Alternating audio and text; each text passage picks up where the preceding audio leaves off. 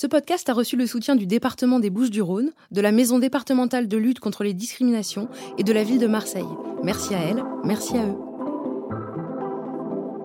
Alors au début, c'est uniquement les week-ends. T'as envie de décompresser ta semaine et puis ça devient la semaine aussi. Et petit à petit, euh, finalement, c'est le boulot qui devient l'exception et le chemsex euh, qui devient une routine.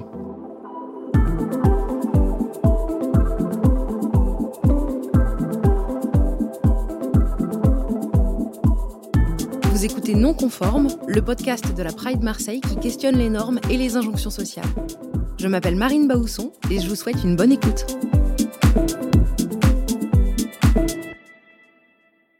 Alors moi, je viens d'un petit village euh, près de Blois de 1300 habitants. Je suis né donc en 81, l'année euh, bah, de la découverte du sida. Euh, je suis arrivé à Marseille il y a un peu moins de 10 ans. Je menais une vie euh, assez bien rangée, donc euh, je suis commercial et je, je, venais aussi m'acheter un appartement euh, sur Marseille. J'étais en couple pendant deux ans, mais avec mon copain, du fait d'une grande différence d'âge, on n'avait plus les mêmes les mêmes attentes et on s'est quitté. C'est comme ça donc que je suis ben, retourné sur les sites de rencontres et les applis, et c'est comme ça du coup que j'ai découvert le chemsex.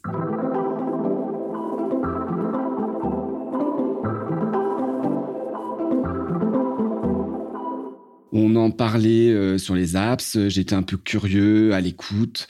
Euh, il y avait ce côté un peu effrayant et donc euh, un peu excitant à la fois. Et ce qui a attiré aussi, c'est l'interdit.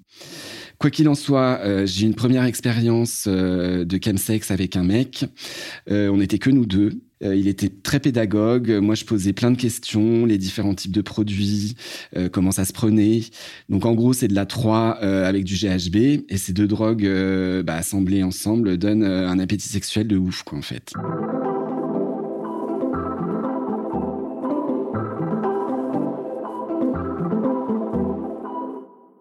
Bref, je découvre tout ça avec lui pour la première fois et puis je suis très vite allé ensuite dans les, dans les partouzes. La toute première fois, euh, ça m'a marqué parce que jusqu'à ce moment, j'avais uniquement des rapports protégés.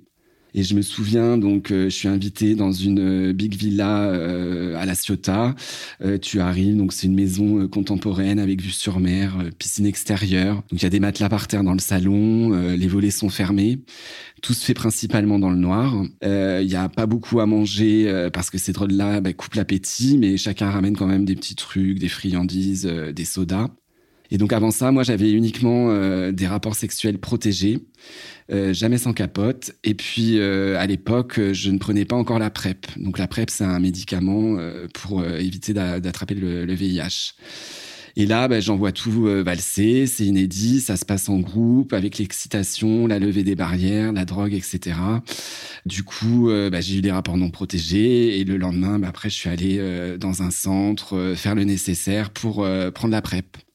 Et en fait, euh, c'est des mecs assez bien foutus qui invitent euh, d'autres mecs euh, bien foutus, de, de tout milieu confondu. Et c'est un peu chez Monsieur et Madame tout le monde en fait. Et c'est pour ça aussi qu'on s'y sent bien. Le but euh, du chemsex, euh, c'est le plaisir. C'est vraiment Disneyland. On a l'impression d'être dans un endroit privilégié, le cadre. Et donc, euh, bah, durant les week-ends, on fait tous très attention les uns les autres. On veille à ce que chacun mange quand même un petit peu, parce que cette combinaison de produits, on coupe la faim. Et en fait, bah, c'est comme un film de cul, quoi. Tu deviens acteur de tous tes fantasmes. Il y a pas mal de jeunes, de bi ou d'hétéro curieux qui se libèrent de leurs barrières. Et comme il y a beaucoup de mecs euh, bah, au début qui sont plus actifs et qui en prenant des produits bah, deviennent passifs puisque c'est des produits qui font pas euh, forcément bander mais qui gardent quand même une énorme excitation. En fait, ça libère de pas mal de trucs. Donc euh, c'est ce qui est plaisant dans tout ça en fait. Hein. Et c'est parce que ça a l'air safe que c'est tentant et que ça peut être aussi une, une pente glissante quoi.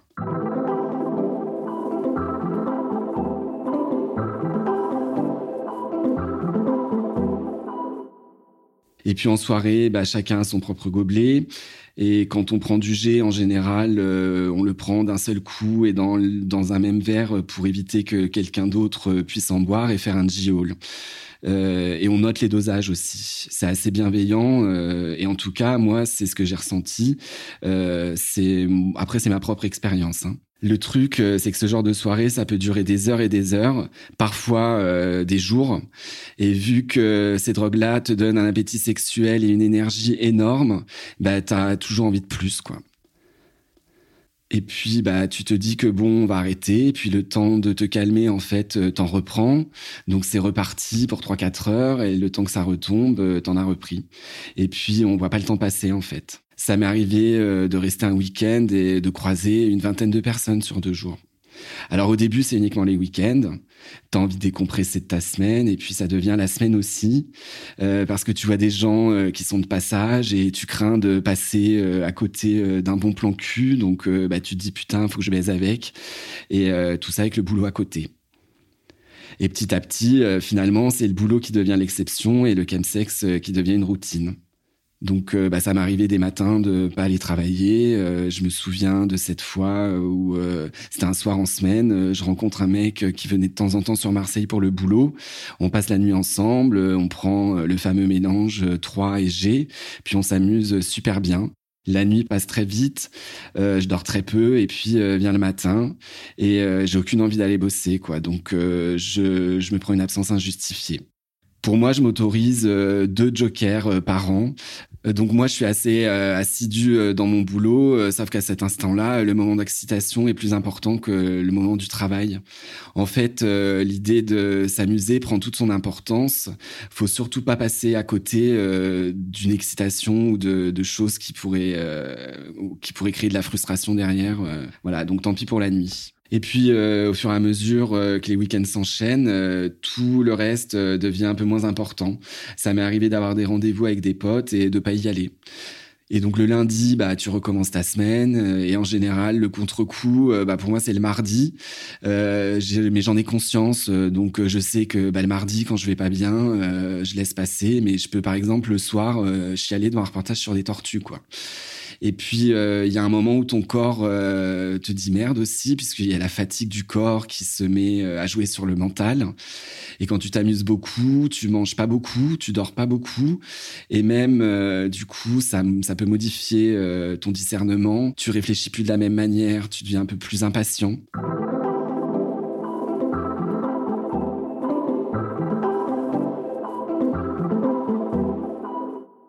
Et voilà, on peut passer euh, toute euh, une vie à faire ça.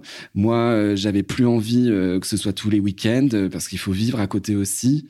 Et je sais que j'ai un cadre, un travail, de la famille que je vois. Donc, bah, j'évite de perdre le nord. Mais euh, de plus en plus, euh, je connais des gens qui s'injectent euh, la 3 notamment et qui se slament.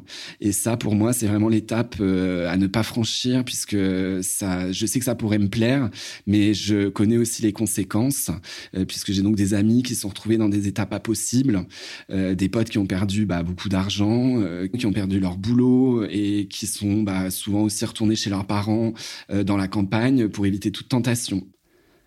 Et moi-même, euh, je me sens pas forcément en sécurité. Donc là, je viens de vendre mon appartement euh, à Marseille et je sais pas du coup euh, où je veux vivre. je me dis que m'éloigner, par exemple, ce serait pas mal pour avoir moins de tentations, parce que je sais aussi que ça peut arriver à tout le monde, une phase de déprime, et puis avoir envie de remettre le nez là-dedans, et ça peut vraiment arriver à tout le monde en fait.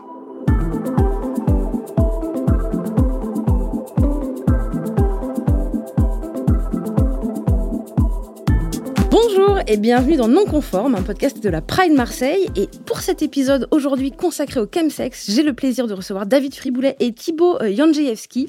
David Friboulet, bonjour. Euh, vous êtes sexologue, psychothérapeute, coordinateur du réseau psy LGBT plus friendly de l'ENIPS. Vous travaillez en centre de dépistage VIH à l'Institut Fournier à Paris. Vous accompagnez des hommes qui consomment du chemsex. Euh, vous avez même fait une petite BD super bien faite qui m'a aidé à préparer ce sujet et qui est, voilà, qui est vraiment super. Donc bonjour déjà. Bonjour. David, si vous étiez un personnage d'Astérix et Obélix, vous seriez euh, pas celui qui donne la potion, mais celui qui accompagne les dosages de potions, peut-être. Potionomics. Voilà. voilà. Très bien. Quant à vous, Thibault, vous êtes médecin généraliste au 190, euh, centre de santé sexuelle, euh, et à l'association Gaia, qui accompagne des usagers de, de drogue précaires en Ile-de-France. Thibault, une question absolument nécessaire, évidemment. pain au chocolat ou chocolatine? Bah, Là d'où je fais un pain au chocolat. Moi aussi. non, je le dis parce que pour nous, il, est 9h du matin, donc c'est important voilà, qu'on se pose des vraies questions. En tout cas, merci à tous les deux d'être là euh, avec nous. Euh, on vient euh, d'écouter... Ce, témoignage. En fait, j'ai juste d'abord une première question pour David. Quand on s'est parlé au téléphone, à un moment, vous avez dit chemsex. Moi, je pensais qu'on disait chemsex. Est-ce qu'il y a une bonne façon de le dire ou est-ce que c'est juste moi J'ai pas envie d'avoir l'air bête, quoi? Non, c'est moi qui ai l'air bête souvent. Euh, je pense qu'on dit plus chemsex que chemsex, mais bon. C'est la version française, en fait. Voilà, c'est ça. Je mets pas l'accent. euh, le témoignage de Maxime, euh, on vient de l'écouter. J'ai une question qui est pour tous les deux et elle est plutôt simple. Euh, Qu'est-ce qui vous a fait le plus réagir dans ce témoignage et, et du coup, pourquoi? Moi, je trouve que hum, le premier truc, c'est euh, on, on, on, se rend bien compte de euh, le rapport que ça crée au produit. En fait, euh, euh une fois que le produit il est là, les choses deviennent tout, enfin deviennent assez compliquées et deviennent tout en rapport avec avec ça. Et, c'est c'est ce rapport qui qui joue sur la suite, qui joue sur la vie de la personne, qui va influencer sur le travail, les amis, le rapport au sexe, et, et, ça pour peut-être toute la vie, quoi, en fait. Donc, on crée un nouveau lien avec, avec le produit, avec cette chimie, avec le plaisir, avec le sexe. Et, et c'est important de, de, se dire qu'on qu est susceptible de passer un peu un cap, quoi, là-dedans. D'accord. Et pour vous, David? Euh, alors, je suis assez d'accord avec Thibault. On voit bien les notions de temporalité, d'étape. Euh, c'est manifeste euh, dans la première étape que c'est une découverte d'un plaisir intense, euh, d'une capacité euh, qui dépasse l'être humain ordinaire dans la sensualité, dans on oublie les complexes, on, oublie on oublie les peurs, et puis il y a la notion d'interdit aussi euh, qui alimente l'excitation. Et puis petit à petit, ce, produit se, se répand au travers d'abord d'une envie sexuelle, pour euh, terminer sur euh, je ne peux pas avoir de sexualité sans produit et ça prend toute la place. Mmh. Pour, être, vraiment précis, euh, est-ce que ce qu'on qu vient d'entendre, c'est une définition correcte du chemsex Est-ce que vous, vous pourriez me, décrire précisément? Parce que là, on parle déjà d'abord de, de l'usage qu que l'on en fait, mais concrètement, c'est quoi qui se passe?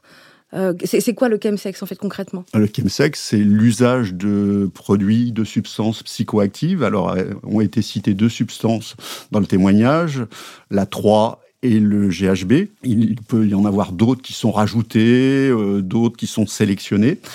Euh, cet usage est associé à, des pratiques sexuelles qui sont euh, euh, qui peuvent être individuels, qui peuvent être euh, en couple, qui peuvent être à plusieurs, euh, voire à, à, à, à grand nombre, plusieurs, plusieurs. à plusieurs, plusieurs. Euh, et le but de cette prise, c'est d'augmenter le plaisir, euh, d'augmenter l'excitation, de maintenir l'excitation pendant des heures et des heures. Euh, et ça a un effet euh, tout à fait en pathogène aussi. Euh, on est en pathogène. contact, en empathie. On a, ça donne l'illusion d'être en lien avec les autres, euh, d'exister. euh. Et ces substances, on les trouve facilement? C'est ça le problème, on les trouve très très facilement. Il y a aujourd'hui pas besoin forcément d'avoir son dealer. Il y a des dealers euh, de, de, substances euh, qui permettent de faire du chemsex, mais euh, d'abord beaucoup de partenaires qui euh, pratiquent le chemsex euh, fournissent à, à, leur rencontre. Et puis, euh, c'est un, ce sont des produits que vous pouvez commander sur Internet très facilement, qui vous arrivent euh, trois jours après dans votre en boîte aux lettres de manière euh, très discrète, pour pas beaucoup d'argent. Et c'est légal C'est illégal, mais ça arrive quand même. D'accord. Et justement, alors, qui consomme qui, le chemsex?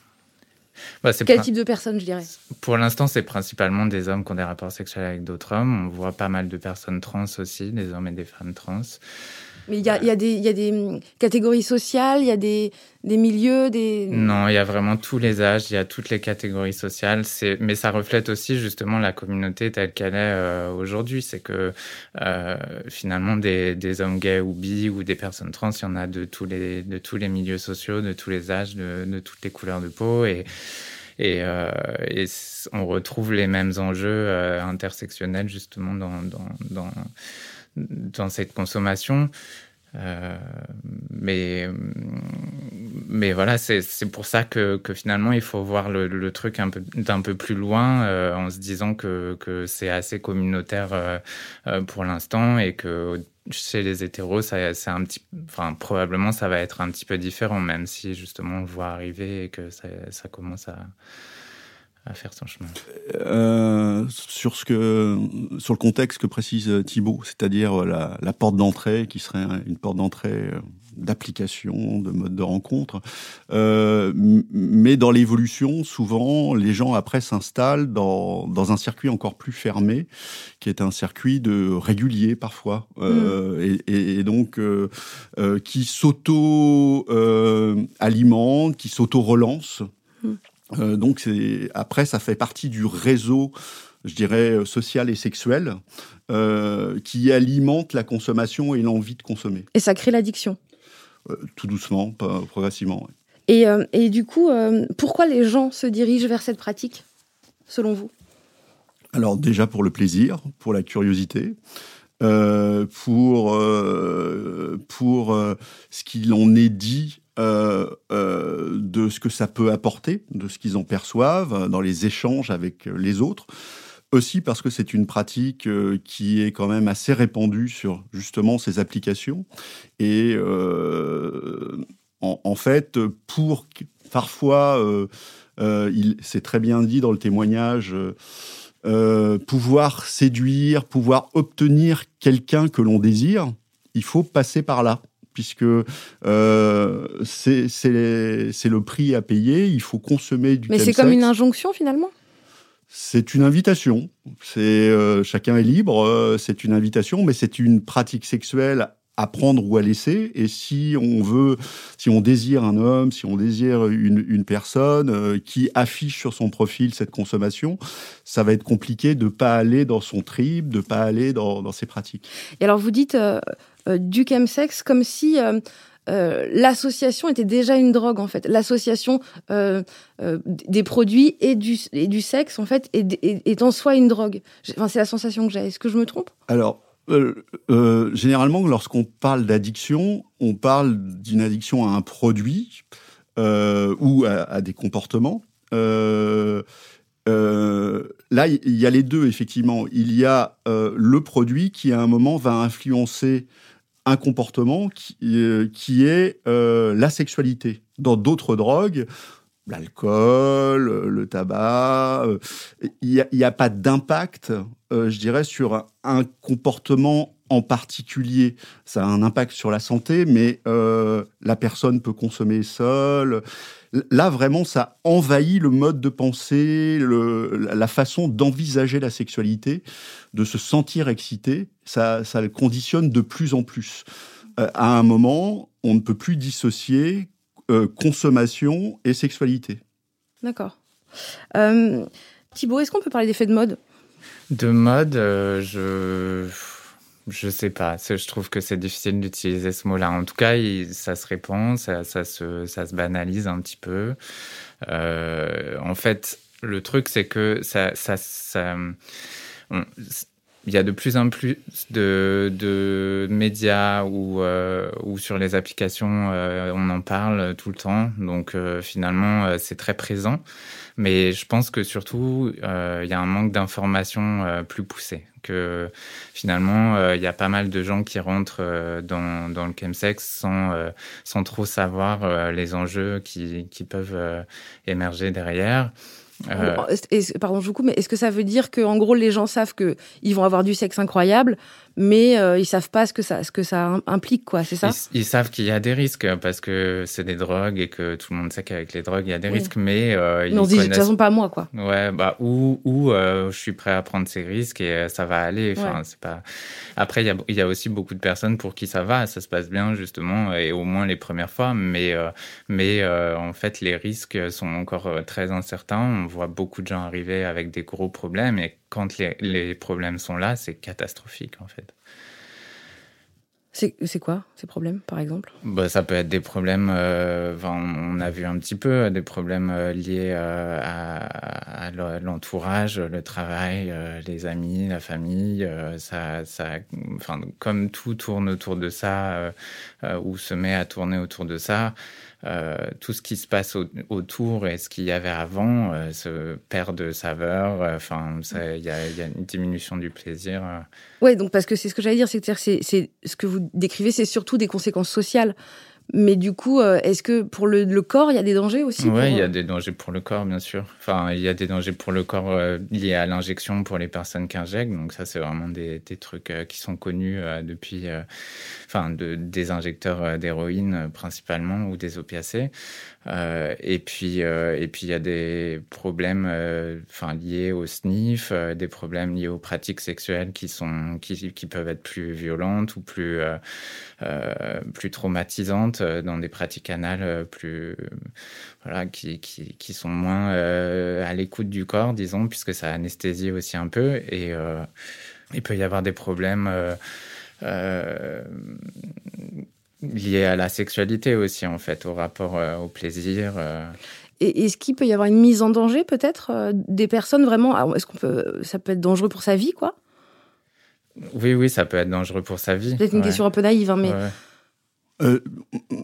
oui, il y, a des mises en danger. Alors, il y a des mises en danger dans les quantités de drogue prises, notamment par exemple était cité le, le, GHB ou le GBL. On sait très bien que euh, un dosage un peu trop important peut faire tomber dans un coma.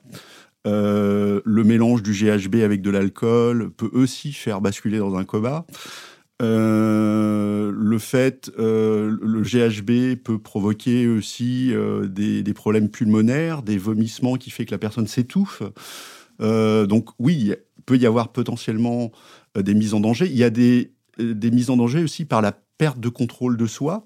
Et on voit de plus en plus, en plus de cas de, de violences sexuelles, de viols, euh, voire euh, de chantage ou des vidéos qui sont prises alors que la personne n'est plus en état euh, de dire oui, de dire non, d'être consentante.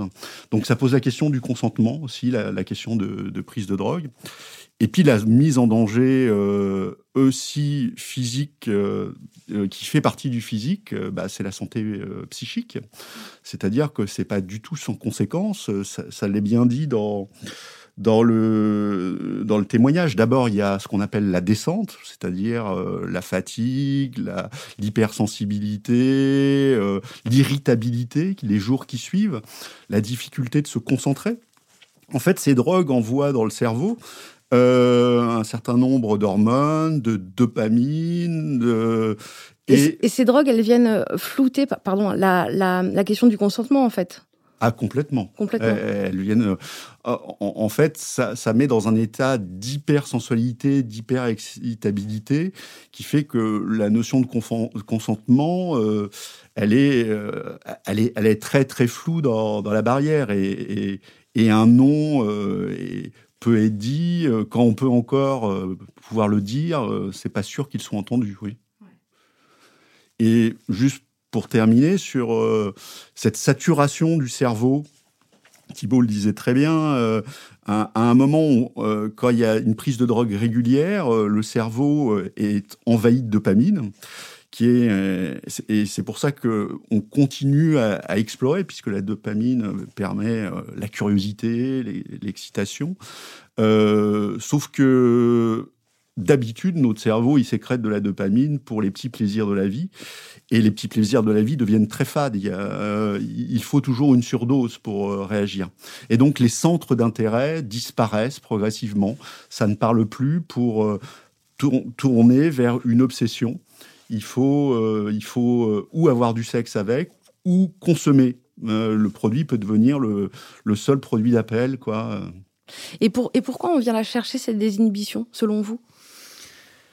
Ça, c'est, je pense que ça revient aussi un peu à la question de, pourquoi on, se tourne vers le chemsex. En fait, pour moi, il y a, des personnes qui viennent euh, compenser quelque chose, euh, qui viennent utiliser le, les produits comme, euh, comme des inhibants, justement, parce qu'ils sont très inhibés parce que ils ont déjà des, problèmes dans leur sexualité, que le contact avec l'autre peut être compliqué, que ça leur permet de se détendre, que ça leur permet de d'avoir une relation sexuelle sereine en fait euh, tout simplement. Donc ça, c'est pas c'est pas qu'une question de libération et de fantasme et de voilà mais ça permet euh, déjà ça en fait de, pouvoir avoir une sexualité comme ils ont envie de l'avoir.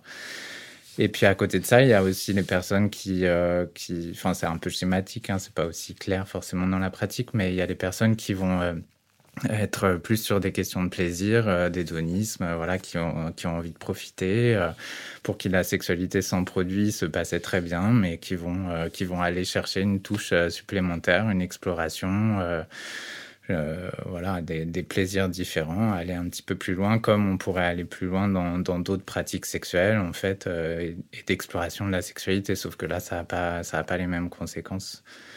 Euh, en pratique. Et, pourquoi euh, c'est une, pratique qui est majoritairement masculine et majoritairement gay? On parlait tout à l'heure du fait que voilà, ça commence à toucher un peu les milieux hétéros, mais au final, euh, pas tant. On parle pas pour l'instant de, sexe entre femmes, en tout cas un, peu peut-être, mais c'est quand même très minoritaire visiblement. Pour, pourquoi c'est majoritairement gay, majoritairement Pour, pour, le sexe entre femmes, euh, je je sais pas. En fait, euh, je pense que la visibilité des, des femmes et de la santé des femmes qui ont des relations sexuelles avec d'autres femmes est très très difficile à, à, à cerner. Enfin, pour l'instant, on voit pas grand chose, mais euh, on a des retours de terrain qui nous disent que que quand même c'est là, euh, que c'est pas forcément les mêmes produits, que ça peut être de l'alcool, ça... mais qu'il y a quand même une recherche de désinhibition euh, dans les rapports sexuels pour les mêmes raisons. Après, euh, je pense que la, enfin, le milieu gay et la santé enfin la, question de la sexualité gay est très très complexe en fait et assez spécifique. Et euh, et c'est difficile de répondre à, à, la question précisément mais euh, voilà, il y a, y a un contexte gay, euh, des, une façon de grandir, une enfin, des expériences euh, communes, euh, de coming out, de, euh, de sensation d'être différent, euh, de, de, de, de milieu gay justement, de rencontres, de sociabilité. De transgression peut-être? De transgression aussi peut-être, ouais, et puis de, de pression communautaire, de, de performance. Enfin voilà, il y a plein de choses euh, je pense, qui, qui viennent en faisceau euh, euh, sur, sur le chemsex, mais c'est euh, assez complexe et je pense que euh, les vécus gays sont pas les mêmes que les hétéros. Euh, la communauté est aussi assez relativement fermée sur elle-même euh, et, enfin par les modes de rencontre et justement les questions de, de circulation de désir et euh, et aujourd'hui, euh, on se retrouve euh, ouais, avec un, un, noyau dur un peu fermé sur mmh. lui-même. Est-ce que c'est la question d'être safe entre soi et de transgresser, quitte à ne plus l'être, mais entre, dans un endroit safe? Ouais, ouais, ouais. ouais. Merci. euh, J'avais une je, question sur. Je voudrais, je voudrais rajouter quelque chose sur la construction identitaire. Pourquoi, pourquoi plus les gays pour, pour l'instant? Euh, Alors, euh, bah, les gays ils se construisent depuis le début dans un interdit, l'interdit d'être eux-mêmes. Et donc, euh, lorsque ce témoin parle de l'interdit, euh, les gays ils connaissent bien l'interdit. Pour exister, ils doivent le franchir pour euh, accéder à une certaine normalité. Euh, donc c'est compliqué ce rapport à cette soi-disant anormalité. Euh, puis euh, il y a un autre processus, c'est pas aussi pour rien que ce témoin il se définit d'emblée, il fait une comparaison entre l'année de sa naissance et le SIDA et l'apparition, euh, la découverte du sida. Enfin, ça, inaugure quelque chose de sa sexualité, d'une sexualité qui est dangereuse, d'une sexualité qui doit être protégée. Euh, D'ailleurs, il le dit bien, je me suis toujours protégé jusqu'à ce moment. Donc quelque chose qui limite, euh, qui encadre, et à un moment, ça, rajoute de la pression. Et puis donc, donc il y a quelque chose de transgressif dans, dans le fait de pouvoir euh, se libérer de, de, de, ces pressions. Ça, ça c'est super important. Et du coup, est-ce que vous êtes d'accord avec cette idée que, enfin, on appelle le chemsex le deuxième SIDA? Est-ce que alors, j'irai pas jusqu'à un, un, une pandémie. Euh, mmh. euh, on, on, va dire qu'on est dans le troisième Covid. Ouais, on est on est on est dans quelque chose de plus comportemental ouais. euh, que de viral. C'est quelque chose qui n'est pas forcément sous contrôle, effectivement. Donc on peut faire des parallèles. je pense que peut y avoir des processus d'évolution euh, qui, qui, nous dépasse. Si, si, si c'était un, un, sida, je dirais que ce serait plus un sida psychologique mm. qui relève euh, un certain, un certain mal-être. Euh, euh, alors là, dans le témoignage et dans ce que disait Thibault, euh, on parlait de, de l'attirance du chemsex pour, bien sûr, le plaisir, bien sûr, l'excitation, l'hédonisme, la désinhibition, très important effectivement, euh, euh, encore, pourquoi encore beaucoup d'hommes euh, sont bloqués? Ben, C'est une sorte d'homophobie intériorisée. On n'arrive pas à, à, se lâcher, à être soi-même. Ils sont toujours pris dans la vision du masculin, du féminin, de, de ce que la société leur renvoie. Et avec le chemsex, tout se libère. D'ailleurs, c'est très bien dit dans le témoignage, des actifs deviennent passifs, des bi deviennent... Euh, et puis, il y a la question aussi euh, d'échapper à sa vie. Là, on, a un témoin qui allait plutôt bien dans sa vie. Mais il parle quand même d'une rupture. Souvent, on retrouve des traumas de vie, euh, une annonce de séropositivité, euh, une rupture douloureuse. Il y, a quelque chose quand même chez les gays qui est caractéristique, qu'on pourrait retrouver chez, chez les femmes entre elles, bien sûr. C'est une espèce de solitude intérieure et euh, d'une solitude avec soi-même. Et d'ailleurs, le schéma euh, de ce sexe collectif, là, il est, il est euh, décrit comme quelque chose de très bienveillant, très enjoué. mais je dirais, si c'était ça le sexe collectif, tant mieux. moi, les témoignages que je reçois, c'est du sexe collectif où les mecs sont seuls avec eux-mêmes, où la communication est de plus en plus réduite. Alors, en fait, parce que moi, j'allais vous demander si c'était une explosion des normes, mais finalement, c'est un retour à soi. Euh. Euh, je ne sais pas si on peut dire, on peut parler de retour à soi. On, c'est une recherche de l'autre. Euh, ces drogues donnent l'illusion d'être en fusion, en empathie, d'être compris, de pouvoir être soi-même, de plus avoir de frein. Même dans le dialogue, il y a beaucoup de paroles. on peut arrêter du jour au lendemain? Oui, il y a des personnes qui arrêtent du jour au lendemain. Après, comme je disais au tout début, euh, ça crée ce rapport au produit qui est toujours, euh, qui est toujours compliqué en fait. Ça, ça crée euh, ouais, un lien euh, presque de, de, de désir euh, passionnel de, avec, le, avec le produit. Et, et du coup, s'en détacher, c'est toujours aussi y penser, se dire que ça existe, que potentiellement on va y retourner. que, voilà. Donc c'est toujours un peu en soi. Il y a des personnes qui se débarrassent complètement de ça parce qu'ils passent à autre chose et que c'est oui, ça, ça fait plus partie de leur vie. Mais il y en a d'autres pour qui c'est vraiment beaucoup, beaucoup plus compliqué. Ça les suit, ça, les ça leur pèse. Et Comment on peut faire de la prévention euh, sans être euh, rabat-joie? C'est compliqué. déjà, c'est prendre la personne là où elle en est et la faire un peu parler sur son rapport au produit. Euh, si quelqu'un arrive à gérer, euh, a conscience de, de, ses conséquences, euh, organise ses prises. Euh, les drogues, c'est quand même pas nouveau. Il y a des drogues depuis. Il y a des gens qui gèrent très bien des drogues. C'était plutôt avant l'usage de drogues festives, et c'est des gens qui s'organisaient des week-ends de temps en temps, qui organisaient leur journée de récupération et qui reprenaient leur vie. bon. Si, si on voit que quelqu'un glisse euh, tout doucement, c'est là qu'il faut euh, l'alerter. Euh, moi, je trouve ça très intéressant, par exemple, quand, quand un patient commence à noter ses consommations et le rapprochement des fréquences et les jours et peut-être euh, rajouter avant euh, les circonstances qui l'ont amené. Tiens, pourquoi j'y ai pensé? Est-ce que c'est quelqu'un qui m'a contacté? Comment je me sentais? Enfin, avoir une, une, une, pratique euh, consciente en fait. augmenter en tout cas la prise de conscience qui pousse à aller dedans. et puis la prévention, c'est aussi, vous disiez, qu'est-ce qu'on peut faire quand on voit un pote ou un ami qui glisse ou qui disparaît, y penser y penser. C'est-à-dire quand euh, un de vos meilleurs potes annule pour la dixième fois un dîner, euh, euh, une sortie, et que il devient un peu irascible, il se replie, se poser peut-être un petit peu les questions de est-ce qu'il consommerait pas Comment il Parce que c'est la question aussi de, la honte de consommer et de pouvoir en parler. Ce qui est très précieux, je, pense, c'est quelqu'un qui consomme et puis qui, qui peut continuer euh, à voir ses amis et en parler à ses amis, ça c'est déjà, euh, je, je, garde un pied dans ma vie. Ouais.